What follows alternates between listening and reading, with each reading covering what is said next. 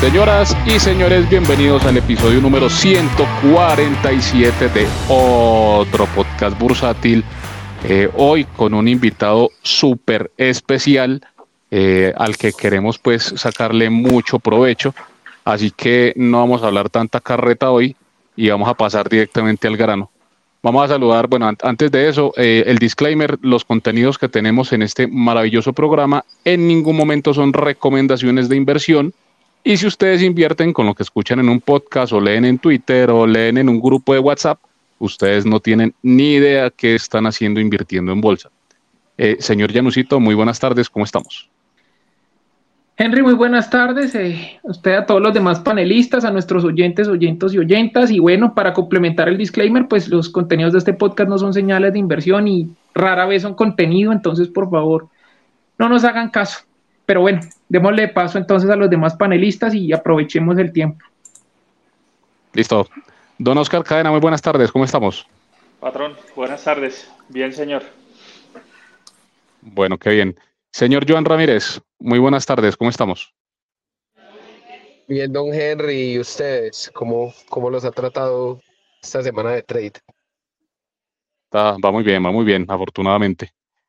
Eh, don eh, Janus, ahora sí, eh, vamos a presentar a, un invitadísimo que estuvo con nosotros hace exactamente un año en el episodio número 98.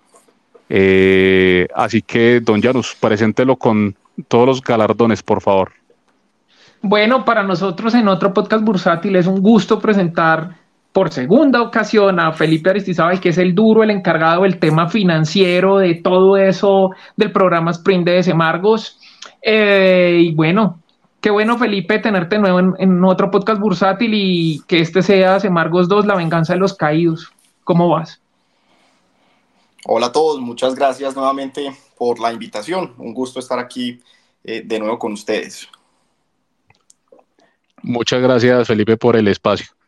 Eh, bueno, hace exactamente un año, Felipe, eh, nosotros estábamos conversando de los resultados eh, del tercer trimestre de Cementos Argos, en este caso pues del 2022.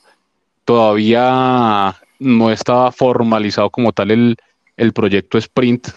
vos nos mencionaste pues algunas ideas que se estaban consolidando en su momento, que finalmente pues fue lo que terminó siendo el proyecto Sprint y en ese momento, pues lejos de imaginarse también eh, el público en general y nosotros, lo que venía a pasar con Summit, que, fue, digamos que el gran catalizador de lo que ha pasado este año, porque pues el rendimiento eh, de la acción eh, en la bolsa, tanto de la preferencial como de la ordinaria de cementos largos, pues es totalmente extraordinario.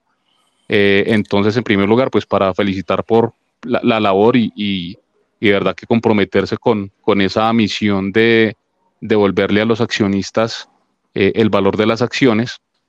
Y eh, bueno, eh, un poco como para que nos cuentes cómo se vivió internamente esa historia de, del lanzamiento del sprint, todos los, todas las dudas, las inquietudes que tuvieron y el tema de Sumi.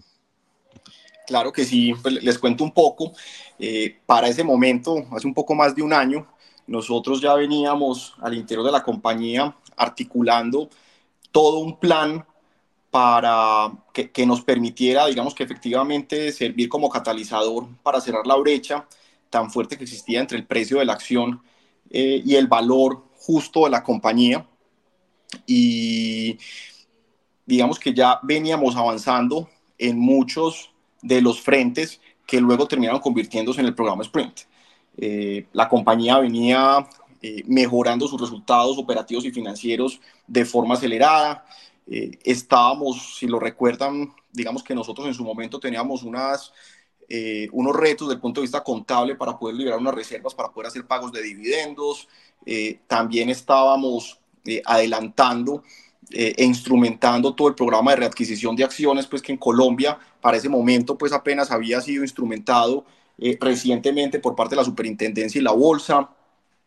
veníamos ya para ese momento, contábamos con autorización de la SEC para proceder con, para proceder con el proceso de listamiento de Argos USA en la Bolsa de Nueva York.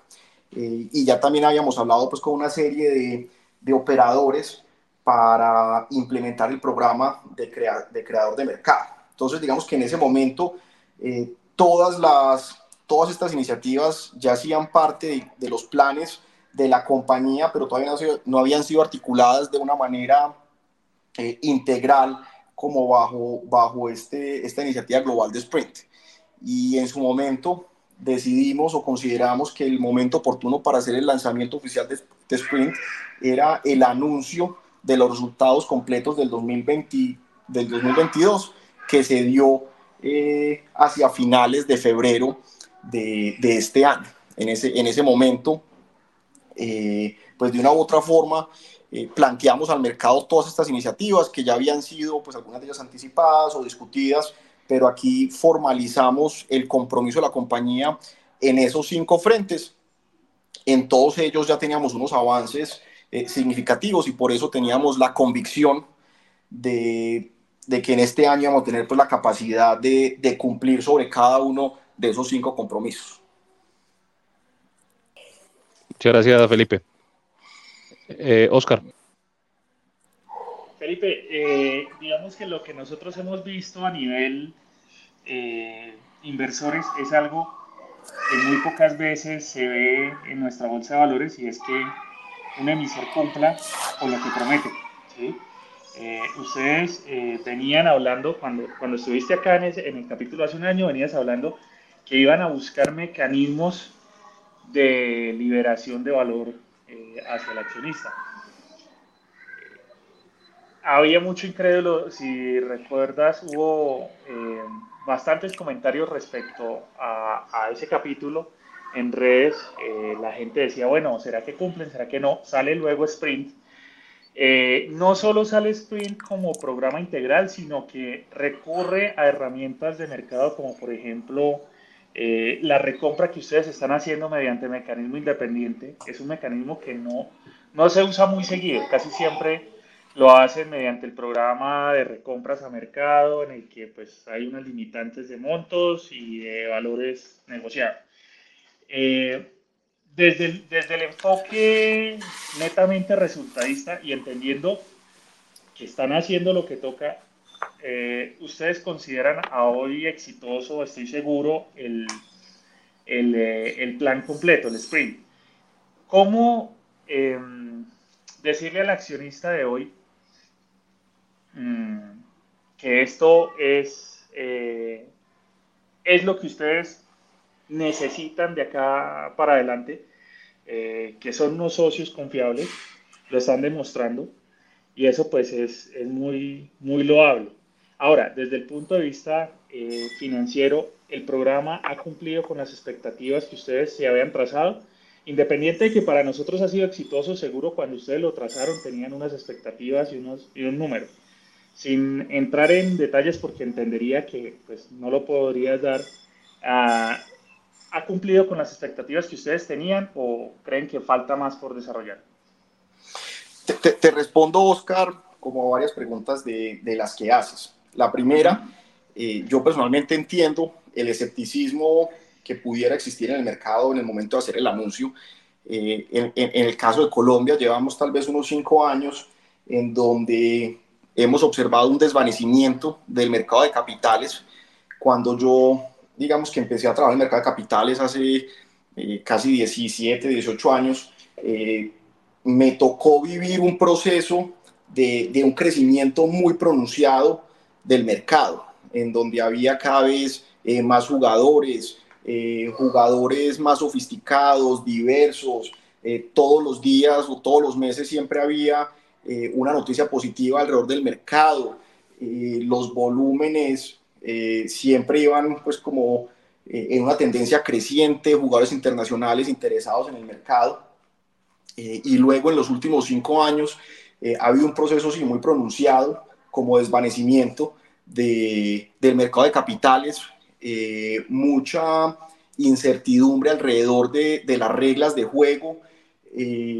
yo diría que ha habido muchas situaciones en donde no ha habido la protección adecuada a los inversionistas minoritarios, que, han, que, que en muchísimas situaciones eh, han visto cómo sus derechos no han sido respetados o reconocidos.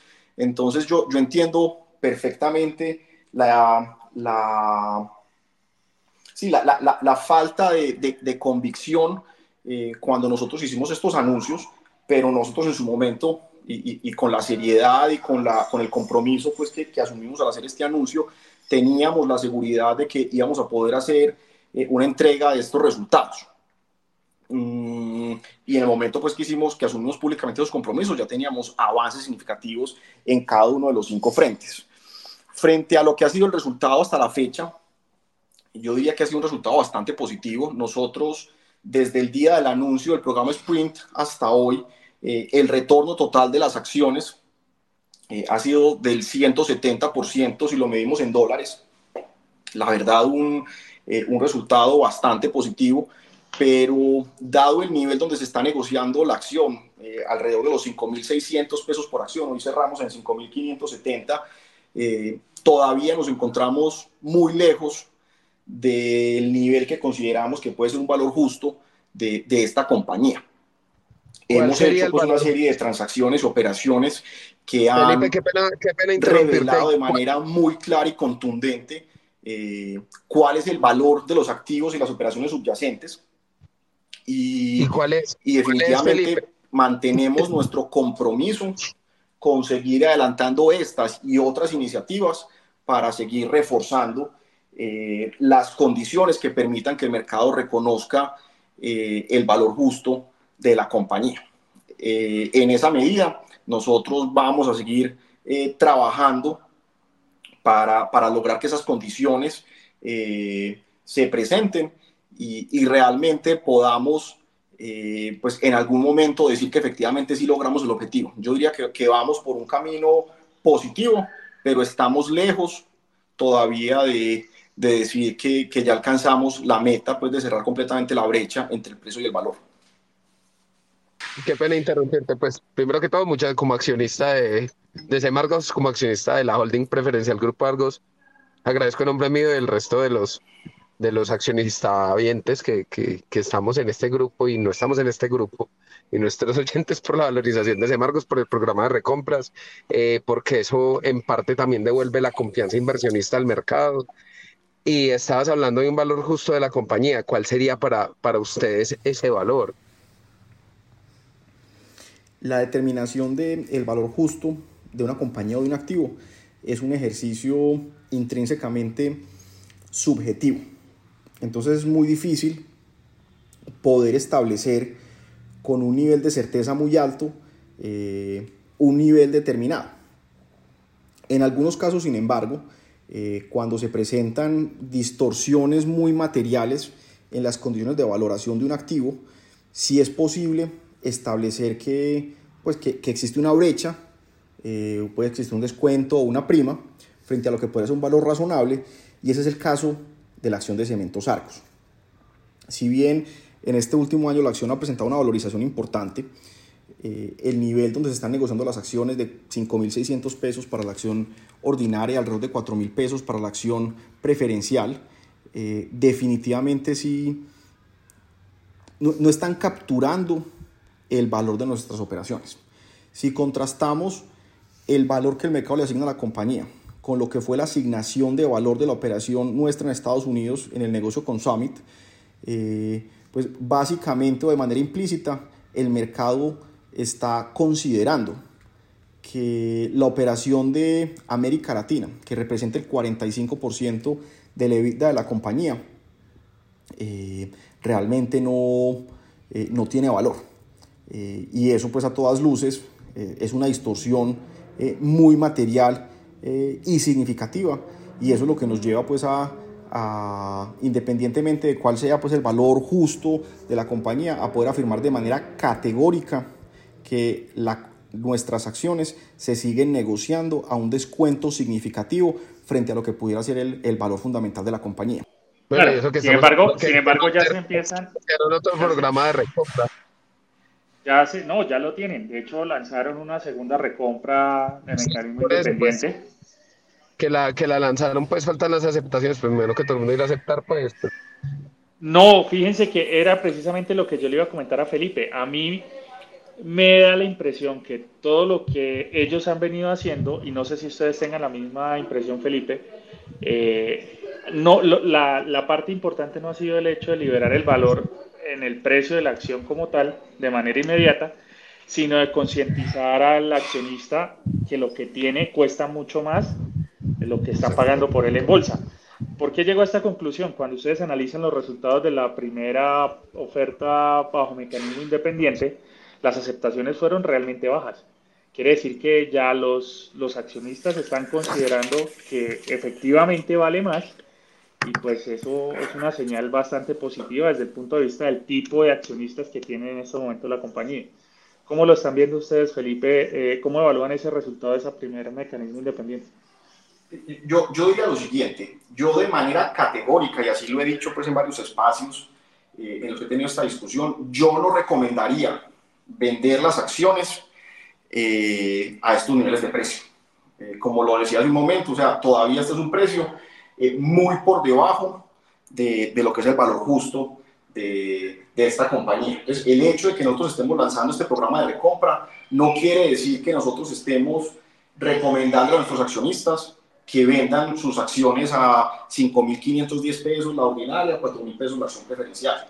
En ese sentido, ese valor es digamos que no, sí, esos niveles de precio no reconocen lo que es el valor eh, pleno de esta compañía. Pero como lo hemos mencionado, nos, para nosotros sí es importante que los accionistas actuales y potenciales tengan claridad de dos cosas. La primera es que nosotros como compañía seguimos teniendo una convicción absoluta en el valor de lo que estamos haciendo, nuestro plan de negocio, nuestras perspectivas, y por eso somos compradores estructurales de nuestra propia acción.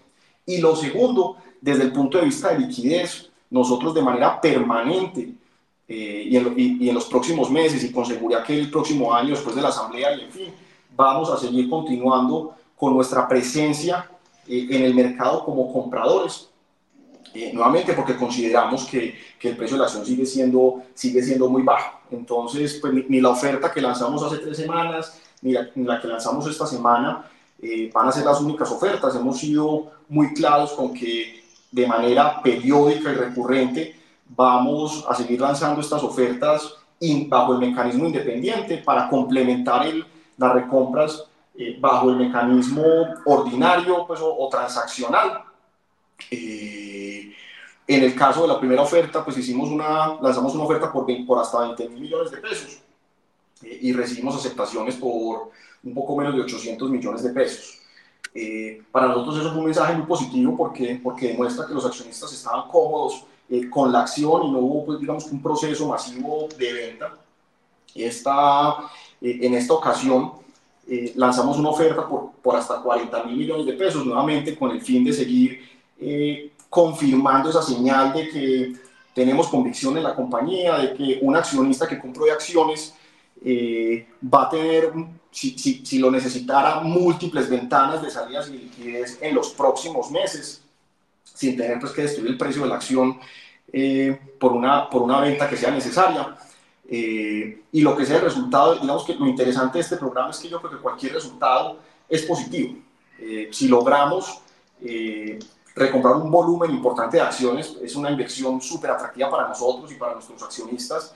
Eh, si por el contrario, digamos que toda la transaccionalidad se canaliza a través de, de, de, la pantalla del mercado, pues también es un resultado positivo porque el mercado entiende que, que este mecanismo lo que significa es un backstop de liquidez, entonces en, en, en, esa medida yo diría que cualquier resultado es positivo para, para nuestros accionistas y, y, el mensaje pues de, de, que vamos a seguir continuando con, con, con este proceso eh, se mantiene y se confirma. Conclusión. Muy bien, Felipe. Holdear, holdear, eh, Janus. Bueno, Felipe, a mí me gustaría ir como al tema ahora del negocio con Summit y es eh, dos cositas. La primera, mmm, ¿cómo ven el tema de lo que apareció hace, unos, hace un tiempo ya de una posible oferta por Summit y cómo quedaría ahí el negocio con Argos? Porque pues muchas personas tenían la duda de el negocio con Argos puede verse afectado por el tema del negocio de la posible oferta que salió hace unos días por la empresa en Estados Unidos por parte de una competidora. Y la segunda pregunta es, ¿y cómo ven también ustedes ahí el tema de que hace poco Summit eh, hizo una colocación de deuda, según ellos, o lo que la información que daban era para poder fondear la adquisición de los activos de Argos en Estados Unidos. Claro que sí. Entonces respondo la, primera pregunta y me devuelvo un poco pues, a la forma como, como operan este tipo de transacciones en Estados Unidos. Nosotros con Summit venimos pues teniendo discusiones con mayor o, nivel, o menor nivel de profundidad desde hace casi cinco años. Mm, y, digamos que finalmente eh, esas, esas conversaciones con Summit empiezan a tomar como una atracción, un dinamismo eh, diferente para finales del primer trimestre de este año, en donde Summit se da cuenta de que nosotros ya estamos listos pues para salir con el IPO eh, y reconocen pues que, que, hay una oportunidad interesante para, para tratar de concretar pues una idea, un plan de una potencial integración de los negocios pues que venía desde hace, en ese, para ese momento pues ya desde hace cuatro años. Entonces hacemos un proceso eh, acelerado de negociación con Summit en donde tanto ellos como nosotros eh, hacemos una actualización de, del proceso de diligencia de, ambos negocios. Y para el 7 de septiembre de este año eh, firmamos un acuerdo definitivo de transacción que anunciamos pues ese mismo día eh, al mercado. Luego de que dos compañías suscriben un acuerdo de transacción, eh, dado el tamaño y la relevancia pues, de, del negocio y, el tipo de industria pues, en la que estamos operando, la, estos negocios antes de materializarse, o sea, una integración de estas antes de materializarse, tiene que ser primero aprobada por la autoridad de competencia, que en el caso de Estados Unidos está representado por el FTC, eh, que es la, pues, la, agencia reguladora de, del comercio, el equivalente a la SIC en Colombia, y el Departamento de Justicia. Eh, nosotros anunciamos el deal el 7 de septiembre, luego hacemos una solicitud, pues un filing de, una documentación ante las autoridades de competencia y estas autoridades estudian eh, la potencial integración y luego se pronuncian sobre la viabilidad o no del negocio. En el caso nuestro, eh, y era un tema pues que nosotros habíamos estudiado, pues la, la posición de las autoridades de competencia es positiva, eh, y digamos que se, se, da luz verde para que el negocio, digamos que pueda terminar de materializarse sin, sin inconvenientes.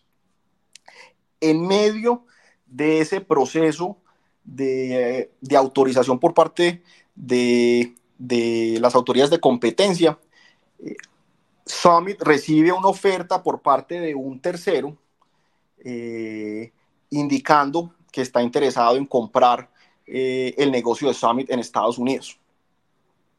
Eh, indica pues, que está interesado en comprar el 100% de la compañía a una valoración eh, muy baja, pues incluso por un precio inferior pues, al, al, precio en el que recientemente se había negociado pues, la compañía en esos días. Desde este tipo de situaciones, que son denominadas una situación donde existe un interloper o digamos que un tercero interesado, está completamente regulada eh, en, Estados Unidos y es, una situación en donde la junta directiva de la compañía de Summit tiene que hacer una evaluación de, esa oferta, determinar si es una oferta seria, si es una oferta que puede conducir a un mejor resultado para sus accionistas y muy rápidamente la junta directiva de Summit establece que esa oferta no es una oferta atractiva eh, y la desecha. Eh, hace un anuncio público de esa, de esa situación, pues tanto de, haber recibido, pues del hecho de haber recibido la oferta como de haberla rechazado. Unos días después, eh, este jugador vuelve a manifestar pues como el interés de, seguir avanzando en esa conversación, eh, mejora marginalmente las condiciones de la oferta, pero, pero esas condiciones siguen siendo eh, pues muy insuficientes para, para considerar pues que, que, siquiera pues es una oferta atractiva. Entonces, en ese momento, formalmente, esto fue hace ya más de un mes o casi dos meses, formalmente ese jugador anuncia que, que, no continúa eh, con su interés de, de, seguir teniendo, pues presentando ofertas y se retira oficialmente, digamos que, de, de, ese proceso. Entonces, digamos que esa fue una situación que se presentó en su momento, que tuvo que haber, pues que, que, en su momento fue, fue resuelta por parte pues, de, la, de la Junta de Summit, siguiendo con todos los lineamientos normativos de Estados Unidos eh, y en donde la, la, misma Junta de Summit ratificó que la integración con Argos Estados Unidos era un negocio muchísimo más potente y creador de valor para los accionistas de Summit. Entonces, esa situación, pues más que, más que, pues más, allá pues de haber recibido una oferta insuficiente y haber, sido rechazada, eh, realmente pues no tiene, pues no tuvo ni tiene pues implicaciones para nuestro negocio. No sé si, si, si la respuesta frente a esa pregunta queda, queda aclarada. Sí, sí, sí, para mí sí es clara la respuesta ya. La idea también era que muchos de los oyentes que tenían dudas sobre ese negocio, de cómo podría afectar ese posible negocio, si pudiese volver a reactivarse, si llegaría a afectar lo que está pasando o el negocio de Argos y Summit. Esa era la idea de la pregunta. Digamos que en ese momento pues, fue, una, situación que, pues una situación incluso pues nuevamente que está prevista en la norma, que en el contrato que nosotros suscribimos con Summit también estaba definido como todo un protocolo para el manejo de ese tipo de situaciones. Eh, y la verdad pues, eh, la, pues, había unas provisiones en el contrato que protegían eh, bastante la transacción y era bastante improbable pues que una situación como esas pudiera descarrilar este proceso, ¿cierto? Eh, es normal que ese tipo de situaciones se presenten, eh, pero nuevamente pues el, el, contrato, y, pero solo, no solamente el las condiciones contractuales, sino también el compromiso de las partes de avanzar con el negocio era muy fuerte. Entonces, y más allá pues como de una noticia o pues algo de ruido que hubo en el mercado, realmente eso pues no tuvo ningún impacto en, en el desarrollo pues de, del negocio. Frente a la segunda pregunta, y es la financiación que anunció Summit en el marco pues, de este negocio. Si ustedes recuerdan, eh, la estructura del negocio eh, funciona más o menos así. El día del cierre, nosotros le entregamos a Summit la totalidad de acciones de Argos Estados Unidos, básicamente toda la actividad, pues toda la operación industrial eh, de Argos en Estados Unidos, y a cambio nosotros recibimos dos cosas. Eh, primero, recibimos alrededor de, Summit emite a favor de Cementos Argos alrededor de 55 millones de acciones eh, ordinarias de la compañía y adicionalmente nos realiza un pago en efectivo, un giro en efectivo de 1.200 millones de dólares. La operación de financiación que Summit anunció eh, pues en simultánea con el anuncio pues de este negocio, es una operación que pretende gestionar la liquidez para poder pagarnos a nosotros esos 1.200 millones de dólares, eh, que es el segundo componente pues de, del pago del negocio. Mm, es una, pues Summit obviamente está incrementando su nivel de apalancamiento, pero a su vez también está recibiendo eh, el EBITDA de la operación de, de Estados Unidos, de tal forma que en el agregado el nivel de apalancamiento del ente combinado pues sigue estando en niveles pues bastante saludables y la compañía pues no, no tiene ningún, pues no, va a presentar pues ninguna situación pues de, de, estrés de liquidez o de apalancamiento por, ese, por esa deuda incremental. Súper, muy clara la respuesta Felipe.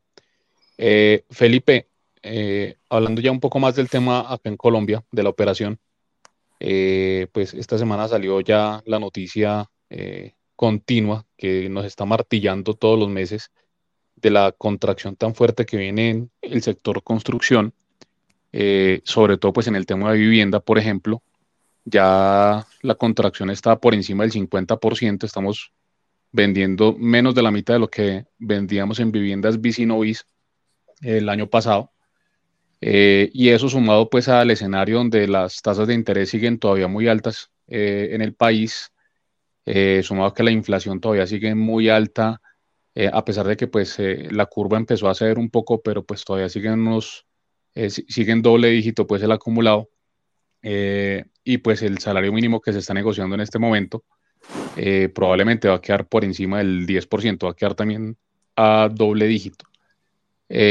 ¿Cómo ves ese escenario para, para 2024 en las operaciones en Colombia? ¿Lo ves muy retador?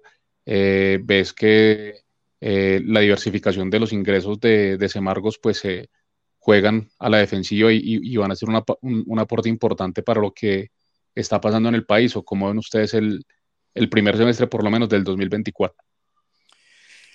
Yo diría que las condiciones de operación de cualquier negocio y el nuestro eh, en Colombia pues han sido retadoras en, en este último año. Eh, sin embargo, en el caso particular nuestro, eh, nuestro resultado ha sido súper positivo. El resultado de nuestras operaciones y nuestro negocio aquí en Colombia ha sido súper positivo. Nosotros, pues a pesar de, del decrecimiento en todos los indicadores de construcción de vivienda, construcción de, de, obras civiles, de infraestructura, ha disminuido nuestro desempeño operativo y financiero va a presentar un crecimiento importante frente al año pasado. Eh, y a pesar de, los retos que vemos para el 24, seguimos esperando eh, unas condiciones positivas de operación en el mercado colombiano. Es importante recordar que el grueso de nuestra actividad en Colombia o el, digamos, el, el, principal segmento o destino de, nuestro de la producción de cemento en Colombia eh, se concentra en el, lo que denominamos el, el, el, mercado masivo de autoconstrucción, que es básicamente el cemento que se distribuye a través de, de las ferreterías para, para la construcción de proyectos de pequeña escala. Ese es un segmento de negocio pues que representa el 60, el 65% de todas nuestras ventas. Es un segmento de negocio que es súper resiliente y, hemos visto, digamos que a pesar de lo que ha sido la disminución en la actividad de construcción de vivienda formal, por ejemplo, eh, en, el, en el ámbito de, de la autoconstrucción y del, mercado masivo, o sea, las personas que compran los sacos de cemento para, para remodelar eh, su vivienda, su local comercial, eh, o construir incluso pues una, una, vivienda pues incluso estrato alto, pero, pero no en un proyecto pues industrial, sino en un proyecto pues individual, eh, esa dinámica sigue siendo, sigue siendo muy positiva. Entonces, a pesar de lo que sí, es el desempeño tan retador de todo, el, de todo el sector de construcción en Colombia, en nuestro caso particular, eh, el 2023 fue un año súper potente, súper potente, o sea, ha sido el mejor, el, el año con el mejor desempeño eh, tal vez en los últimos 7, 8 años, eh, y esperamos que el 2024 continúe un poco en esa dirección. Entonces, en conversaciones que yo he tenido pues como con, con muchos analistas o con personas que, que, que, siguen pues como el desempeño de la economía, se sorprenden un poco pues cuando pues ven unas condiciones tan retadoras en el mercado y luego pues eh, de otro lado pues un resultado tan positivo de nuestra operación pues es un poquito como contraintuitivo, pero, pero la realidad es que dado el apalancamiento tan fuerte que tenemos en ese segmento eh, masivo que es tan resiliente, eh, nuestra capacidad para responder a todos estos retos de mercado ha sido, ha sido muy, muy alta. Muchas gracias, Felipe. Janusito, ¿tienes pregunta o Joan? Yo tengo preguntas. Sí, eh, ah, ¿tiene pregunta, Joan? He preguntado mucho cállese. Vení, eh, ¿cómo, ¿cómo, ves el tema de la gentrificación eh, con, respecto a la, con respecto a la venta de vivienda y, y, el sector pues cementero? O sea, que está todo relacionado pues con el sector construcción. Mm, yo diría que, yo diría que pues, recientemente en Colombia y en las grandes ciudades, pues en, en Bogotá, en Medellín, en Barranquilla, en Cali, Bucaramanga, eh, se están desarrollando unos modelos de negocio que, en el pasado no existían.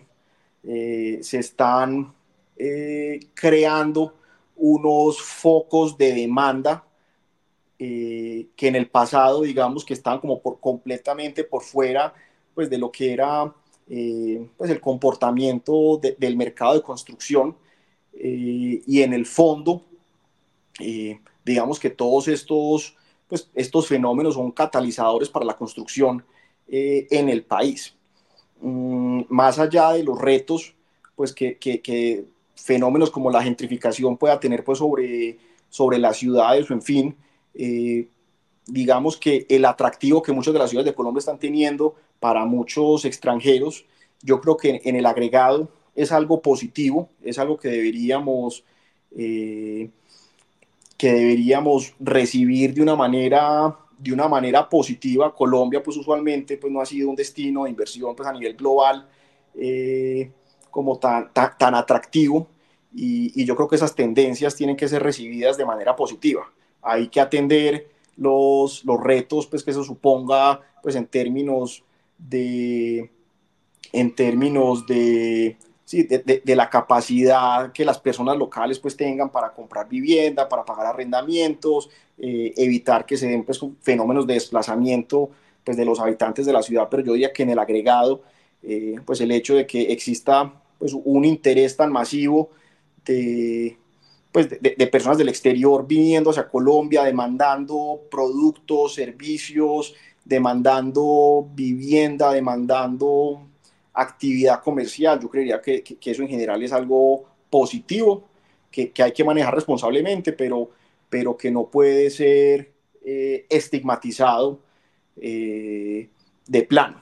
Y en el caso nuestro, hemos visto pues cómo, cómo se han, pues, cómo muchos nuevos desarrolladores inmobiliarios eh, han surgido precisamente para atender la demanda asociada pues como, como a este fenómeno de, de migración temporal permanente pues de otros países hacia Colombia. Eh, Felipe, de cara a lo que se viene, eh, pues ya nos has dado un, view bastante interesante eh, respecto a lo que ves a nivel de mercado. A nivel de compañía, pues sabemos que, como tú lo mencionas, igual que las demás, estamos en un entorno que es un poco retador. ¿Cómo ves la compañía de cara a pues, el tema de, de tasas de interés eh, sostenidamente altas eh, que se ha venido presentando y pues, qué tan resiliente ves a la compañía para, para afrontar ese escenario? Yo diría que toda esta transformación que hemos venido adelantando en estos últimos años eh, se va a aprovechar bastante de, digamos que, de este entorno macro que estamos, que estamos viviendo. Eh, hay una, un beneficio significativo de, asociado a la operación con Summit y es el proceso de apalancamiento tan profundo que vamos a adelantar eh, una vez la operación eh, se cierre eh, en, los próximos, en las próximas semanas o par de meses. nosotros vamos a utilizar esos 1.200 millones de dólares de efectivo para disminuir en cerca de un 70% el apalancamiento neto de la compañía y el impacto que eso va a tener en el bottom line es muy contundente. Nosotros históricamente teníamos un gasto financiero eh, de alrededor de unos 400 mil millones de pesos, 450 mil millones de pesos tal vez. Eh, ese gasto financiero se incrementó de una manera significativa eh, en este entorno de, altas tasas de interés. Nosotros de manera proactiva adelantamos muchísimas operaciones de tesorería que permitieron mitigar el impacto de, pues, de esas mayores tasas y logramos evitar eh, un gasto financiero adicional por 400 mil millones de pesos en los últimos tal vez 18 meses.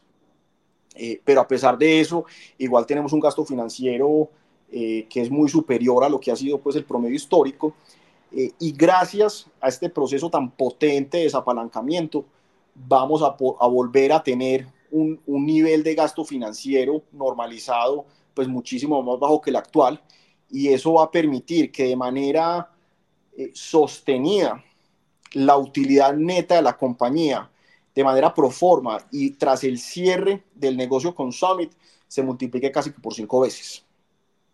Eh, entonces, en este, en este contexto de altas tasas, eh, pues que igual una vez converjan van a converger a niveles superiores a los que teníamos pues hasta hace un año y medio, eh, pues gracias a ese desapalancamiento tan, tan profundo, eh, esta compañía, eh, a pesar, digamos, que unas tasas que van a tener una base un poco más elevada que en el pasado, eh, va a tener un gasto financiero significativamente inferior al que hemos tenido en los últimos dos años, eh, y eso va a redundar en, un nivel de rentabilidad neta, como les decía hace un momento, que posiblemente va a ser de entre cuatro y cinco veces lo que hace la utilidad neta eh, eh, recurrente en estos últimos años. Entonces, pues la compañía va a salir muy, muy fortalecida eh, tras esta transacción. Estados Unidos va a seguir siendo pues, nuestro principal activo, eh, va a seguir representando el grueso de nuestra utilidad neta.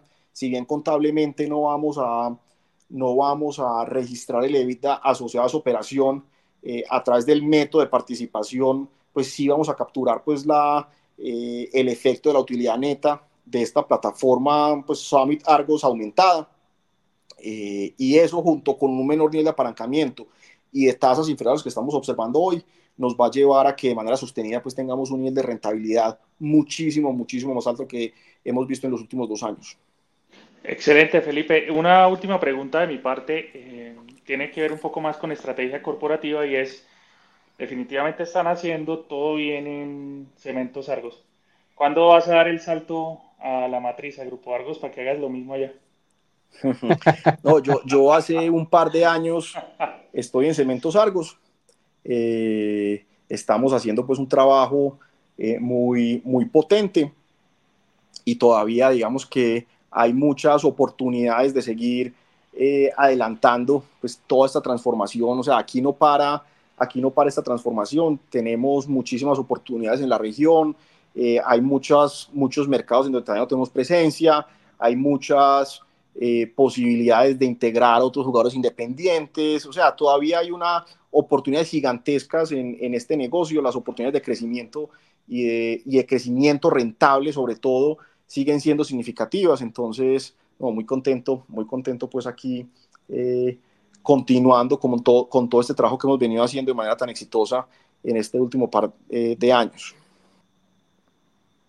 Un poquito comprometedora la, la pregunta, don Oscar. Sí, pero muy hábil la respuesta también. también, sí, sí, muy bien. Eh, Felipe destacó que todavía hay mucho por hacer, pero no se comprometió al, al tema del grupo Argos todavía. No, o Grupo Argos o Grupo Sura. No, yo lo necesito en Grupo Argos. en cualquiera de las dos. Bueno. ya no uso Joan, ¿tienen alguna pregunta adicional? No, yo, yo las preguntas que tenía ya se las hice a Felipe y pues ya siendo las seis y media no quisiera abusar más de el tiempo que tan generosamente Felipe nos está dedicando acá al podcast. No, señor, es buenísimo muchísimas gracias nuevamente por, por la invitación.